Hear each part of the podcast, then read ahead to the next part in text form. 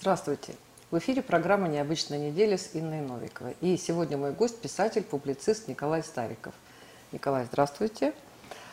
И вот а, пока мы с вами перед эфиром говорила, я вспомнила, что мы с вами встречались лично последний раз. Это было в Санкт-Петербурге, если вы помните, на Санкт-Петербургском экономическом форуме. Это был как раз перед пандемией форум а, последний, ну, нельзя говорить последний, как-то, да, поскольку предполагается, что сейчас, что уже вот был же уже а, опять был форум.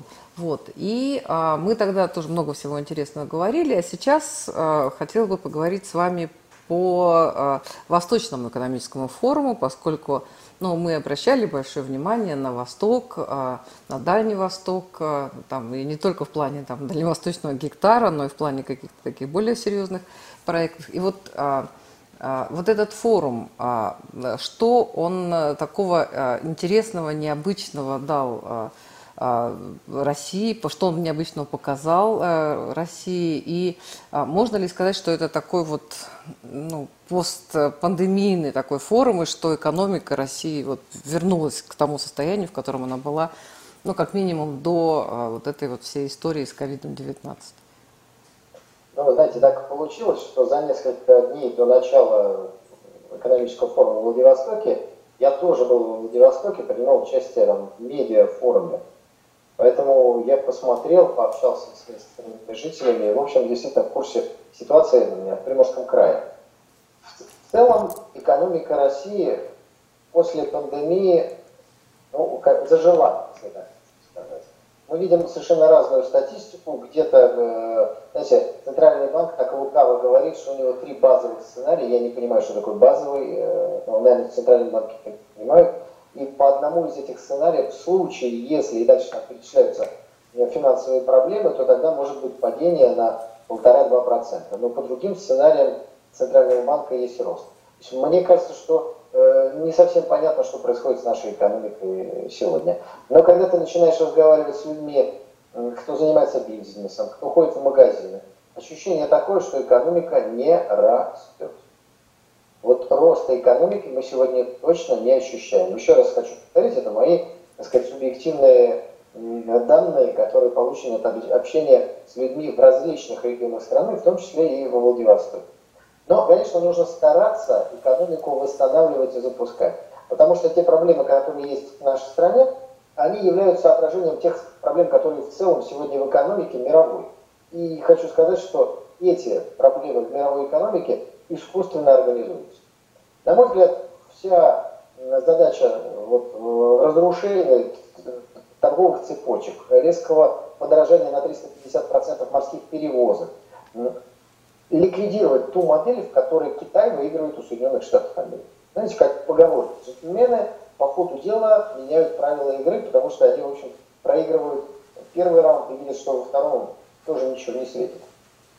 Поэтому вот эта мировая тенденция на разрушение сегодняшней модели экономики, она, конечно, накладывается на Россию, которая на полных парах э, вошла в эту, мы тогда говорили, что, в общем, делать это не, никакой необходимости нет, и сегодня мы пожинаем печальные плоды. Поэтому я не то чтобы пессимист, и не то чтобы оптимист. Я думаю, что это как раз то, что называется реализмом. Без изменения экономической модели развития, которая сегодня есть, роста экономики в России, мне кажется, быть не может. Ну вот, Николай, меня такое ощущение, что у нас уже ну, 10 лет, наверное, точно мы говорим о сильной внешней политике. Вот, правда, совсем уж поругались, но, тем не менее, все-таки Россию как-то услышали.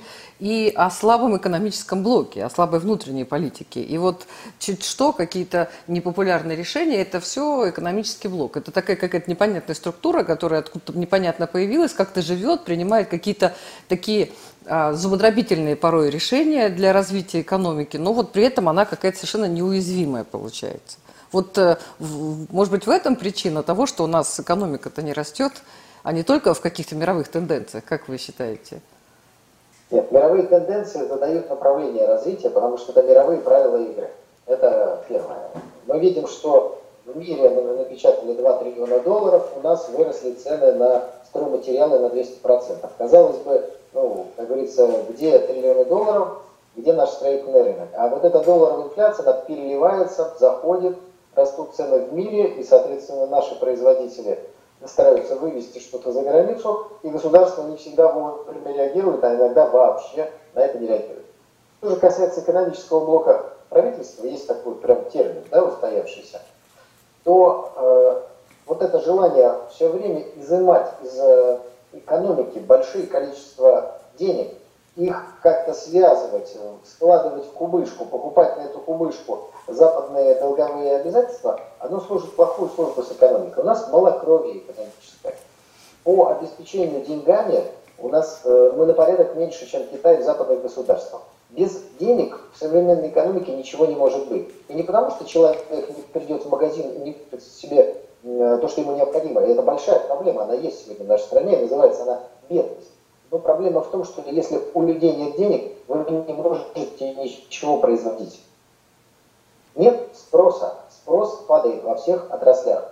Э, параллельно с этим государство, которое у нас постоянно старается дистанцировать от, дистанцироваться от контроля за ценами, э, создает ситуацию, когда спрос падает, а цены растут. Удивительно, но мы находимся именно э, в этом положении.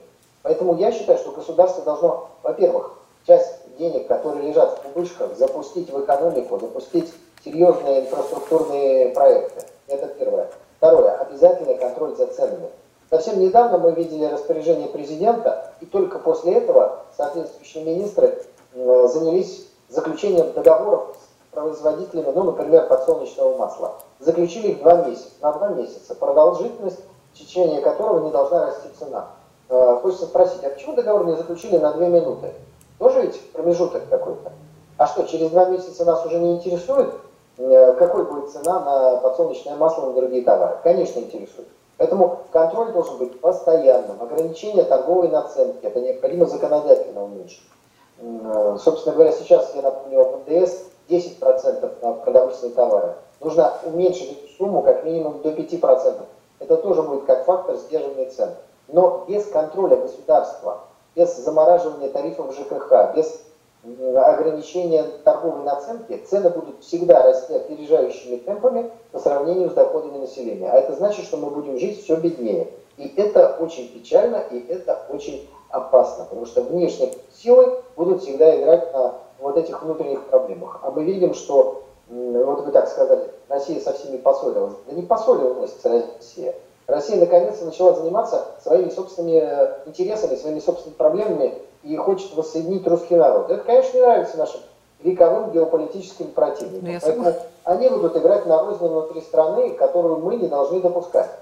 Вот такая моя оценка сегодня происходящей ситуации. Ну вот опять, если говорить об экономике, а, когда менялось правительство, и одна из причин, а, одной из причин называлось то, что вот э, с, национ... с нацпроектами все так плохо получилось и ничего не финансировалось, но а, тем не менее у нас по-прежнему финансовый, финансовый блок гораздо а, сильнее, нежели экономический, а финансовый он денежку собирает и копит, а экономический вроде как должен инвестировать. И вот у нас экономически маленький, слабенький, а финансовый он такой по-прежнему сильный и такой уверенный в себе. И а, вы говорите контроль за ценами. Вспомните, вот почему-то решили, что надо э, контролировать цены на масло и сахар. Хотя а, люди потребляют не только масло и сахар, и при этом а, вот это масло и сахар не стали какое-то короткое время действительно дешевле, а масса других сортов а, сахара и подсолнечного масла, они стали дороже, и производители прекрасно все эти свои якобы убытки э, контролировали. Ну, действительно, в эту игру очень быстро наигрались, но вот э, как бы либо у нас рынок, мы же говорим о рынке, либо у нас э, какая-то государственная экономика. Это вот разные вещи, но невозможно это как-то так объединить и пытаться... Да, не соглашусь с вами. Не соглашусь с вами. А, во-первых, э, вот давай, вы правильно сказали, масло и сахар, да, вещи. А ма- мясо, хлеб? Нет, ну давайте возьмем масло и сахар. Вот в производстве масла и сахара точно есть вода, электроэнергия, бензин, ну то есть э, услуги ЖКХ плюс топливо. Вот это точно потребляет каждый человек. Что есть люди, которые не едят сахар. Наверное, есть люди, которые не используют э, не едят масло. или еще какое-нибудь масло. Да?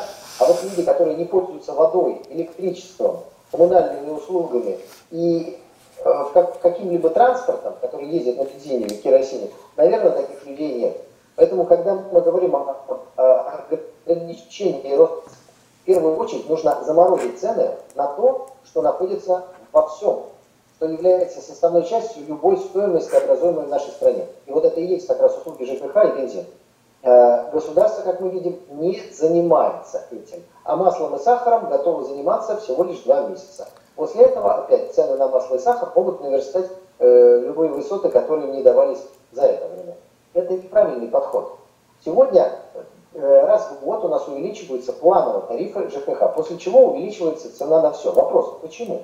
Я вам отвечу почему. Потому что была проведена реформа РАО ЕС, так называемая, Чубайса, и все производящие мощности были переданы в частные руки, большей частью зарубежные. Эти частные зарубежные руки хотят зарабатывать деньги. Дальше была проведена приватизация, вот каналов во многих местах. Теперь прошла мусорная реформа, так называемая. Это тоже все частный бизнес. Он просто хочет зарабатывать миллиарды. И поэтому ежегодно пролоббировал плановое увеличение цен. Без государственной политики, без замораживания, без остановки этой ситуации маховик инфляции будет всегда опережать доходы населения. Это, ну, что называется, дважды два, и другого исхода здесь просто быть не может. Ну, вы знаете, а, Николай, мне кажется, что у нас еще большая-большая, мне так кажется, да, большая-большая проблема, это все-таки с а, нашими органами управления, там, начиная с муниципального уровня и заканчивая более высокими уровнями. Я вспоминаю, когда была встреча с президентом, и когда люди там добивались э, до него, там, чтобы он услышал, они рассказывали какие-то просто немыслимые вещи, когда, например, в маленьком районном городишке а, оплата коммунальных услуг, если вы помните, составляла 70 тысяч, там как-то компания неправильно считала. Или там еще просто нереальные, невозможные вот э, возмутительно это просто не подход, слишком мягкое слово для того, что происходило вот э, в регионах с чиновниками, когда президент обращал внимание, все говорили, ой, какой ужас, начинали быстренько исправлять. Но проблема-то в, в, том, что а, такое большое количество вот а, нелепых чиновничьих решений, бюрократических решений, несправедливости в отношении людей, каких-то там глупых а, а, там постановлений на самых вот на, действительно там на самых разных уровнях. И ну никто за этим не смотрит. Это вот как бы чиновники губернаторы все все у них нормально. Послушаешь все все хорошо вот. Знаете, проблемы, я в силу определенных обстоятельств много в последнее время общаюсь э, с людьми в различных регионах страны. Проблемы, условно, можно поделить на два уровня. Первый уровень – это проблемы федерального э, масштаба. То есть уровень пенсий, уровень заработных плат, а вернее отсутствие какого-то должного уровня э, доходов населения, бедность, фактическая бедность.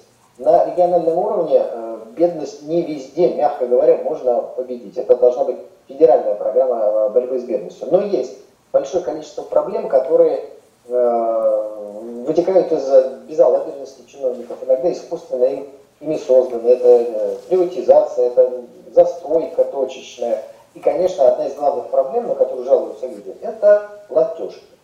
Вот платежки друг от друга отличаются прям очень выразительно в соседних городах, чуть ли не в соседних улицах. Почему? Потому что разные управляющие компании, они в основном, в подавляющем случае, частные.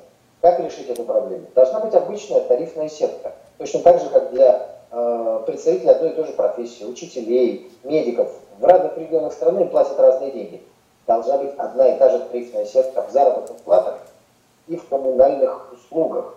Вот этого сегодня нет. Как это добиться? Национализации сферы ЖКХ но, как мы с вами выяснили, те приватизаторы, которые провели приватизацию и передали всю коммунальную сферу в частные руки, они хотят зарабатывать деньги. Тарифы там будут расти до бесконечности. Уже сейчас вы где, знаете, такие тревожные звоночки а украинский сценарий, когда платежка на ЖКХ приближается к пенсии пенсионера. Вот Слава 70 тысяч рублей вот было. Что-то осталось. Нет, ну 70 тысяч это, наверное, какой-то вопиющий случай. Я с подобным не сталкивался. Это на вот линии с, с президентом обсуждали. Пенсия, слава богу, больше, чем платежка. Но разрыв между ними просто сокращается. И пенсионеру нет денег на еду, нет денег на лекарства. Поэтому тарифы ЖКХ должны быть заморожены, а пенсии должны быть увеличены. Тогда люди начнут жить более-менее спокойно и свободно, у них появятся средства для покупки чего-то большего, чем самый минимальный набор необходимых товаров. Я слышала такую цитату, что э, тоже кто-то из правительства сказал, что очень важно давать людям какие-то социальные пособия, и тогда они будут э, себя там ну, гораздо лучше чувствовать. Ну и вот мы видим сейчас вот выборы на носу, да, там пенсионеры, военнослужащие, курсанты, еще там тут получили а, разовые выплаты. Вот, хотя я понимаю, что для, для людей это очень большие деньги, особенно в регионах, и они очень этому рады, но, наверное, это какие-то должны быть э, либо регулярные выплаты, а еще лучше какие-то э, возможности, чтобы там заработать, зарабатывать деньги, чтобы была какая-то стабильность, да, и Э, чтобы эти там, деньги не от раз к разу там получать. Вот. Но, тем не вот, менее, да. Да, вы коснулись очень важной проблемы. Э, первое хочу сказать. Чем больше денег будет э, у людей в кошельке, тем лучше. Потому что у нас вот это малокровие экономики, оно начинается с кошелька конкретного пенсионера или многодетной семьи. То есть там должно быть больше денег.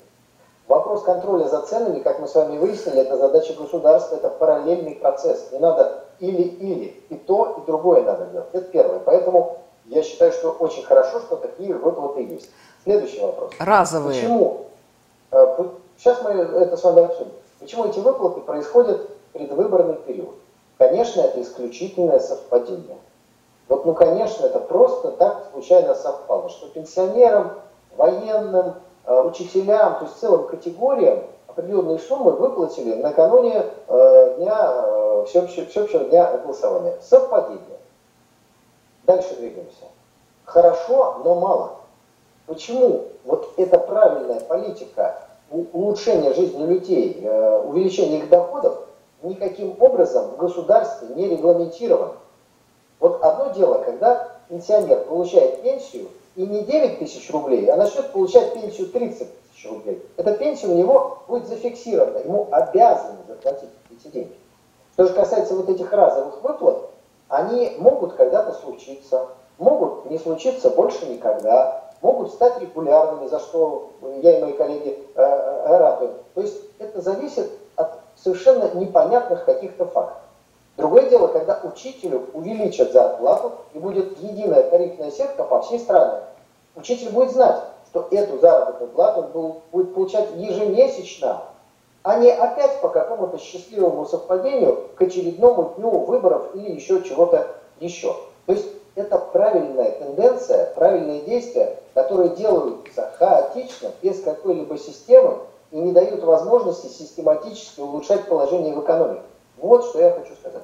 Ну, наверное, вот э, такие действия, они все-таки связаны и с все равно с э, каким-то инвестиционным климатом, с тем, как чувствует себя бизнес и какие условия созданы для бизнеса. Я тут недавно прочитала, что вот вообще офшорные зоны, вот у нас какие-то там особые зоны на Дальнем Востоке, там еще где-то, для того, чтобы людей оградить от э, вот таких очень сложного драконовского нашего законодательства налогового. Ну, ну сделайте какое-нибудь законодательство, но не такое драконовское, а сделайте так, чтобы а, бизнес комфортно себя чувствовал, нормально развивался, и тогда люди будут э, и сами зарабатывать деньги, и помогать близким, и тогда будет действительно там, на что покупать продукты.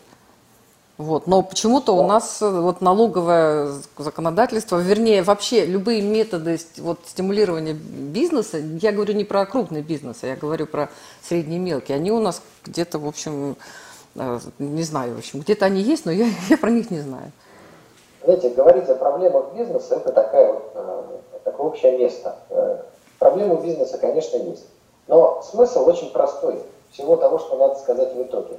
Рядом у нас находится Китай ну, рядом не с европейской частью России, Сосед. рядом с другой частью нашей России, потому что Россия бескрайняя и безграничная. И в Китае вопрос роста экономики стал уже вопросом только на сколько процентов будет расти, на 8, 9 или на 15, а не вопрос в принципе, будет расти или будет снижение. Почему? Потому что созданы условия.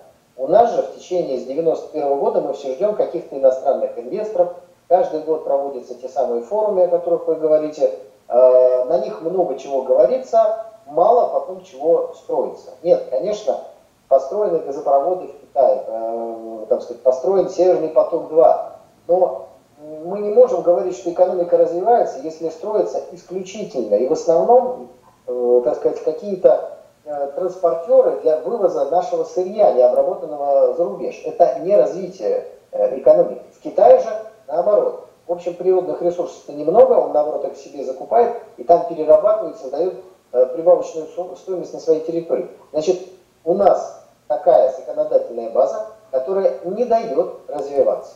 И то, что построено, развилось, создалось, укрупнилось, это создано вопреки, а не благодаря. Не может быть системы, которая при прекрасных э, качествах народа, при прекрасных качествах э, земли нашей, больших богатствах, за 30 лет страна не расцвела. Значит, неправильная законодательная база, которая в итоге призвана тормозить развитие страны. Думаю, что корни этого, этой беды вот в том самом экономическом блоке э, правительства, ну, который надо, конечно, взять в кавычках, а в итоге создание экономической системы, главная задача которой не развитие России, а торможение ее развития. Чтобы Россия не стала еще одним конкурентом Запада в экономической сфере. В военной сфере у нас, слава богу, все очень хорошо. А вот в экономической сфере Китай, только Китай конкурирует с Соединенными Штатами Америки и неким совокупным э, Западом. То есть 30 лет это такой большой промежуток времени, за который мы точно можем подвести итоги. Вот для пенсионной реформы достаточно трех лет. Вы понимаете, что она провалилась, что это крупнейшая ошибка, если не назвать это хуже. А вот 30 лет для роста э, экономики это тоже достаточный период. Не та законодательная база, не так экономика развивается. Но ее можно развивать, уверяю, даже в нынешних условиях. Для этого нужно изменить целеполагание государственных банков и общее э, направление развития страны. Ну, я хочу вернуться к Восточному экономическому форуму. А, вот глава ВТБ Андрей Костин сказал а, во время своего выступления о том, что крупнейшим российским банкам нет необходимости заходить в Крым, поскольку на полуострове сейчас столько государственных инвестиций, что их не успевают освоить. Ну, тут нужно вспомнить еще Лукашенко, который сказал, что да мы присоединимся к России прям вот только вот только так, только пусть ваши банки придут в Крым. Вот э, э, как вы оцениваете это? Действительно, э, вот поэтому наши банки не идут Крым, да, потому что не хотят мешать тем инвесторам, которые там есть. Я имею в виду Сбербанк, ВТБ, да. Значит, то, что сказал э, Костин, я с этим категорически не согласен. Логика его такова. Мол, в Крыму все хорошо, и поэтому в нашей работе там нет никакой необходимости. Это мне напоминает высказывание полицейского, который говорит, слушайте, а зачем мы будем патрулировать улицы, там все равно нет э, преступности, мы там совершенно не нужны. Э, так вот, преступности не будет на улице, благодаря тому, что полицейские там присутствуют. А если какой-то промежуток времени э, не случились серьезные преступления, то надо, так сказать, этому удивляться, но не прекращать патрулирование. Смысл того, что происходит в Крыму, следующий. Э, семь с половиной лет Россия не полностью пришла в Крым. Это явление можно назвать именно так. Это очень обижает крымчан. Это очень обижает севастопольцев. Это несправедливо по отношению к людям, которые на референдуме в марте 2014 года определили воссоединение России и Крыма, и более того, определили развитие всей страны и всего русского мира на многие-многие годы вперед. Показали нам пример мужества, стойкости и патриотизма. Э, да, конечно, за прошедшие 7 лет крымчане научились пользоваться услугами местных банков, э, местных э, сотовых сетей, местных супермаркетов. Но вопрос прихода крупных государственных компаний, государственных банков, он не только и не столько экономический. Здесь вопрос психологический, вопрос справедливости, вопрос правил. У нас есть единая страна. И если Костин говорит, ну, зачем мы будем там работать, там и так все хорошо. Вы цитату дальше его посмотрите. Он же говорит, что в случае, если мы начнем работать, мы можем попасть под санкцию. Он опять это повторяет. То есть, перевожу на русский язык. Если завтра в Вашингтоне решат, что Брянская область почему-то должна быть подвергнута санкциями, и любая компания, которая работает в Брянской области, э, попадет под санкции США, это что значит? Что наши государственные банки и крупные корпорации быстренько свернут свои офисы в Брянской области, для того, чтобы э, там не попасть под санкции, а потом будут нам рассказывать, что, в принципе, жители Брянска и так обеспечены всем. Это это безобразие, обижающее, возмущающее миллионы людей. Хочу сказать, что это один из главных вопросов несправедливости в Республике Крым и Севастополя на сегодняшний день. Если вы с кем-то поговорите, обратите внимание именно на это. И вопрос именно сущностный. Людей обижает такие высказывания, такой строй мыслей государственных, э, прости господи, деятелей. Поэтому моя позиция очень простая. Государственные банки компании обязаны ПРИКС. Для этого не нужно никаких специальных условий. Нужно просто дать прямое распоряжение. А если кто-то стеснительный или по идеологическим предпочтениям своим, или почему еще не, не дает работать своей корпорации в Крыму, значит он не должен возглавлять эту корпорацию. Потому что это вопрос единства России, единства правил и законов на территории России. Вот так нужно подходить к этому вопросу, а не с точки зрения, насколько банковскими услугами крымчане обеспечены и насколько хорошо там э, работают местные супермаркеты. Это вопрос понятийный. Ну, на самом деле, если говорить о банках, особенно э, о Сбербанке, то это уже такая не просто финансовая организация. Да, это организация, которая участвует в управлении государством и которая э, там, контролирует э, борьбу с терроризмом, контролирует доходы, расходы граждан, пытается э, смотреть, э, да, что там, правильно ли там деньги нажиты, честным ли путем. Это, наверное, в общем, хорошо, но только вопрос ли, задача ли это банка все-таки.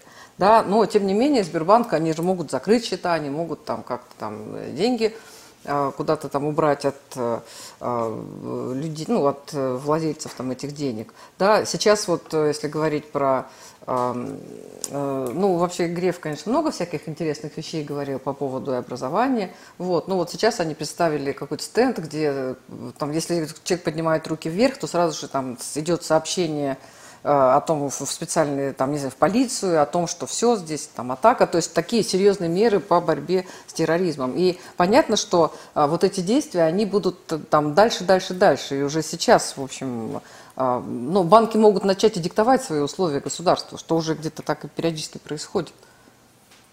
Ну, государственный Или... банк не может диктовать условия государству, как яйцо не может диктовать условия курицы. Это государство снесло это яйцо, этот государственный банк, и государство может поменять его руководителя. Это первое. Второе, давайте скажем правду. Ни один э, банк занимается там, борьбой от, с терроризмом, отслеживанием финансовых потоков и так далее. Этим занимаются все банки, это выполнение определенного законодательства. Проблема не в этом. Вот проблема в том, что когда э, Крым был в составе Украины, то Сбербанк в Крыму присутствовал. Как только произошло воссоединение России и Крыма, Государственный банк взялся и ушел из Крыма. Понимаете, вот это обижает людей. Это недопустимо. То, что э, Государственный банк занимается доставкой еды, не знаю, музыкой и так далее, меня это просто удивляет. Потому что мне кажется, что это как раз ниша для того малого и среднего бизнеса, о котором государство должно печь и оставлять ему какую-то отдушину для роста. Но э, э, это вопрос другого, чем должен заниматься банк. Мне кажется, что доставка пиццы и бургеров – это не то, чем должна заниматься банковская система. Государственные банки должны э, финансировать и развивать экономику страны. В этом их задача. Но когда, еще раз подчеркну, государственный банк был в Крыму, до того, как Крым был частью России, а после этого ушел вот это совершенно недопустимо. Поэтому одна из главных задач государства, на мой взгляд, сейчас, э, помимо всех глобальных, вернуть, направить государственные компании Крым, устранить эту вопиющую несправедливость. Ну, это все происходит давно, и я очень подозреваю, что и тот же финансовый блок, и экономический э, блок прекрасно все это знают. Но, видимо, раз э, все это остается в таком же виде, значит, всех это устраивает и, и банки, и правительство. Ну вот э, еще тема по поводу безработицы, что рынок труда вернулся на допандемийные показатели, и глава Минтруда Антон Котяков, в общем, всякие там хорошие цифры называет о том, как мы растем, да, и э, как люди находят работу. При этом 58% а, безработных нынешних, они не имеют высшего и среднего специального образования. Ну вот э, сейчас я хотела поговорить о такой теме, вот то, что ну, я, я вижу, идет такая активная тенденция к снижению э, к распространенности высшего образования, потому что в основном это все-таки очень мало, все меньше и меньше бюджетных мест, и а, все больше платных мест. Вот, а, их тоже, кстати, становится меньше, но вот э, те, кто может, вот платите. И а, идут какие-то программы по по продвижению, и даже я знаю, что на уровне государственного, по продвижению рабочих профессий. Рабочих профессий, колледжи, причем есть какие-то очень престижные колледжи, где ну, такие среднего образования специального, а есть прям совсем, там, прям совсем плохонькие. Ну вот а, я правильно понимаю, что у нас э, вот эта тенденция идет к тому, чтобы из э, страны с большим числом людей с высшим образованием у нас э, как бы, так, она превращалась в страну, где больше, скажем так, рабочих и колхозников. Нет, я с вами не соглашусь. Э, э, советская система образования, она была логична. Э, высшая ступень – это высшее образование, при этом количество мест в вузах определялось емкостью экономики, потому что каждому гарантировали трудоустройство. Давайте не забывайте. Да? Поэтому страна была не заинтересована произвести миллионы людей, которых потом некуда трудоустраивать. Да? Значит, все это между собой как-то сочеталось, это было сообщающие сосуды. Была большая система профессионально-технического образования, ПТУ, куда э, люди шли после восьмого, а иногда после десятого класса школы, то есть получив среднее образование. И еще были системы, как сейчас их называются, колледжи, такая некое промежуточное звено между ПТУ и высшей школой. Сейчас все эти вещи между собой не связаны, просто разорваны. Вузы каждый существует сам по себе, при этом у него есть определенное количество бесплатных мест, которые, по сути, ему оплачивает государство. А дальше, как, в анекдоте, вот тебе пистолет и э, крутись как хочешь. Ну, в данном случае, вот тебе, не знаю что, э, возможность обучать людей и крутись как хочешь. Э, в итоге производится большое количество специалистов в программах, в специальностях, которые не востребованы экономикой. Поэтому я несколько удивлен той статистикой, которую вы сейчас сказали. Я читал информацию о том, что большое количество людей с высшим образованием не может трудоустроиться. Собственно говоря, у меня есть там примеры. Э, подруги моей старшей дочери закончили вуз, э, работать не по специальности. Пошли работать официантами в ресторан после высшего образования. Другой вопрос, что нет пропаганды рабочих профессий, с одной стороны, и нет достойной зарплаты на тех заводах, куда эти рабочие обязательно должны э, работать. В итоге многие предпочитают вообще не работать, тем более, что э, включив телевизор, они понимают, что работать-то не надо, надо просто записать какой-нибудь клип, э, и тебе сразу с неба свалится огромное количество денег. То есть в обществе навязываются стереотипы, при которых хорошая жизнь это не результат труда, а результат чего угодно, кроме труда. Вот это, мне кажется, сейчас самая главная проблема. Ну а что касается образования, оно, конечно же, должно быть бесплатным. Об этом написано в Конституции, поэтому здесь, мне кажется, как говорится, двух мнений быть не может. Но сегодняшняя наше государство мыслит категориями прибыли. Эту прибыль постоянно воспроизводит в виде каких-то общественных структур. Вот вроде у нас бесплатное образование, но вы можете учиться за деньги. Медицина у нас вроде бесплатная, но вы можете тот же талончик быстро получить за деньги. Это разрушает, э, как коррозия для нашего государственного механизма. Образование, медицина должны быть бесплатны. Это, кстати, ну, что касается э, образования во многих капиталистических странах, мы даже не про Китай говорим.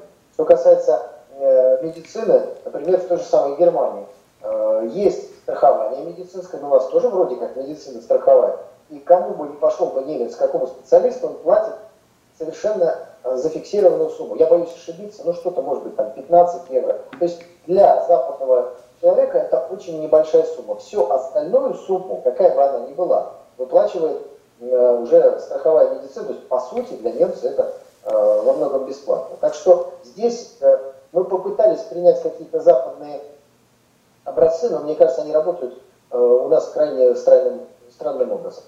Ну вот, э, если вспомнить, э, когда мы голосовали за поправки Конституции, которые как-то преподавались, преподносились как то, что вот сейчас и пенсионерам будет все прекрасно, и вообще учителям замечательно, и все будет хорошо, у меня такое ощущение, что там шла речь не о бесплатной медицине, а о доступной медицине. Это, в общем, есть, скажем так, как говорят в Одессе, две большие разницы между бесплатной и доступной. Две большие разницы, да. Абсолютно верно. Вы, надо, вы правы в том, что нужно следить за словами наших э, управленцев и руководителей, потому что иногда они э, какие-то... Проговариваются. Да, но все-таки справедливости ради, когда говорят о доступной медицине, э, имеют в виду не ее доступность с точки зрения финансовой стоимости, а ее доступность с точки зрения прихода к врачу. Потому что сейчас очень частая проблема после так называемой оптимизации. Закрыли больницу, э, врачей сократили, или врачи переехали в соседнюю область, где большая зарплата, и просто нет возможности сходить к врачу. Нужно садиться на автобус, а то и на поезд, а то я даже не знаю на что, и ехать э, не минуты, а то и часы для того, чтобы попасть к специалисту на прием. Вот, вот это недоступность медицины, это все-таки очень большая страна. Не надо забывать, что расстояние огромное. Если вы закрываете больницы фельдшерские пункты, как люди будут получать э, подобную помощь? Вот недавно коллега рассказывала, я сейчас боюсь ошибиться э, регион, но это Дальний Восток. Там закрыли отделение для рожениц, и получается, что нужно за несколько сотен километров женщин на сносях ехать, чтобы родить.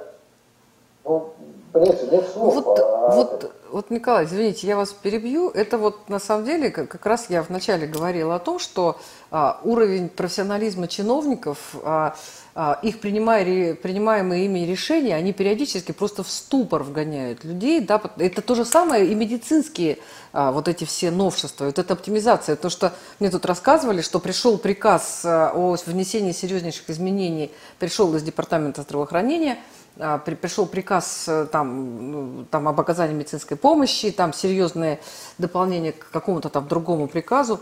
Врачи говорят, хорошо, но только этот приказ давно не работает, уже года три, а медицинская помощь оказывается на основании приказа, который там, ну, гораздо позже был создан. То есть правая рука не знает, что делает левая рука. Левая нога идет в одну сторону, правая нога идет вообще непонятно куда. Или вообще стоит на месте. То есть это вопрос, это, ну, знаете, как тут мне сказали, Э, что вот мы там мечтали, э, честно говоря, когда президент сказал, э, да, что, ну, какая национальная идея? Это вот там детей растить, семья, где там двое, трое, четверо детей, там все благополучно. Ну, вот это такое, да, такое растительное, такое, такая жизнь. И вот мы писали, ну, вообще, а мы на Марс мечтали полететь, да, там что-то такое. Они говорят, какой Марс после ЕГЭ? Вы, о каком Марсе вы мечтаете, если у вас образование там ниже, ниже плинтуса? Это все вот вместе. Мне кажется, что у нас э, может сложиться неправильное ощущение, что действия э, определенных людей во власти, они как хаотичны. Вот как вы говорите, низкий уровень компетенции, такое и есть. Но проблема не в этом. Проблема в том, какие цели себе в качестве целей определило государство. Прибыль. Прибыль и сокращение расходов. То есть это бухгалтерский подход. Нужно, чтобы расходов было меньше, а доходов больше. Вот в этой логике, конечно, медицинское учреждение – это убыток, потому что надо в него вкладывать деньги, а прибыли оно никакой не приносит. То, что оно лечит, спасает жизни людей, это же в деньгах-то никак э, эти чиновники померить не могут. Поэтому, а давайте мы введем первый шаг в этом бесплатном медицинском образовании платные услуги. Вот первый шаг. Второе, а давайте мы сделаем так, чтобы платных услуг было больше, а бесплатных меньше и у нас резко вырастет рентабельность. Смотрите, мы уже эффективные менеджеры. Следующий этап. А давайте мы часть медицинских этих самых закроем. Тогда э, просто у нас на единицу медицинского учреждения будет больше платных услуг. Вот как они мыслят. Вот, вот, вот что приводит к таким э, вещам. Это не некомпетентность. Это мышление совершенно другого рода, нежели способное развить огромную территорию Э, России. Государство, и только государство может ее развивать. Пусть будет э, фельдшерский пункт, пусть будет больница. Не надо на них смотреть, как на предприятия, которые должны приносить прибыль. Деньги в стране существуют. Надо увеличивать и финансирование медицины, финансирование образования и культуры. Но отход, когда это все должно приносить прибыль, это путь в никуда. Ну, вы говорите государство. Ну, а что касается Э, прошу прощения, вы сказали по поводу того, что э, там, э, семья это не может быть э, идеей Национальной идеей. Я, на, национальной идеей. Я, знаете, в данном случае позволю себе, э, так сказать, не согласиться с президентом. Семья не может быть национальной идеей страны. Но семья является важнейшей целью в развитии государства. Что такое цель? Цель – это справедливое общество. Цель – это э, такой строй, при котором государство заботится о каждом человеке. Это строй, где нет огромной разницы в доходах, потому что он перераспределяется национальный продукт через всевозможные программы, через э, значит, э, шкалу подоходного налога и так далее и тому подобное, через национализацию природных ресурсов. А уже внутри вот этого справедливого общества, конечно, мы говорим о необходимости иметь много детей, чтобы семья была э, сказать, ориентиром. То есть это хорошее, правильное направление, но вы должны ответить на вопрос, какую Россию мы строим. Потому что многонациональная семья, прошу прощения, многодетная семья, какой России она будет? В олигархической, разделенной, где у многодетной семьи не хватит денег, потому что зарплаты нищенские, это один вариант, который нам не нравится. Вот где высокий уровень э, доходов, где государство контролирует цены, где медицина, образование бесплатно. Вот здесь многодетная семья, да, конечно. То есть это, это не сама цель, а это важный итог, который... Важное условие, да. Да, действительно, семья это очень важно, нужно, но это действительно условие для того, чтобы а, что-то делать, да, куда-то двигаться, там, развиваться.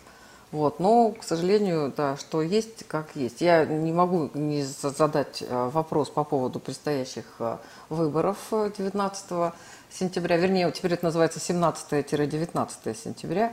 Вот. И как вы оцениваете эту избирательную кампанию? Я понимаю, что они все похожи, вот, но тем не менее все-таки каждая, наверное, особенная. Вот э, эта кампания как-то есть у нее какие-то отличительные такие черты, там веяние времени, может быть?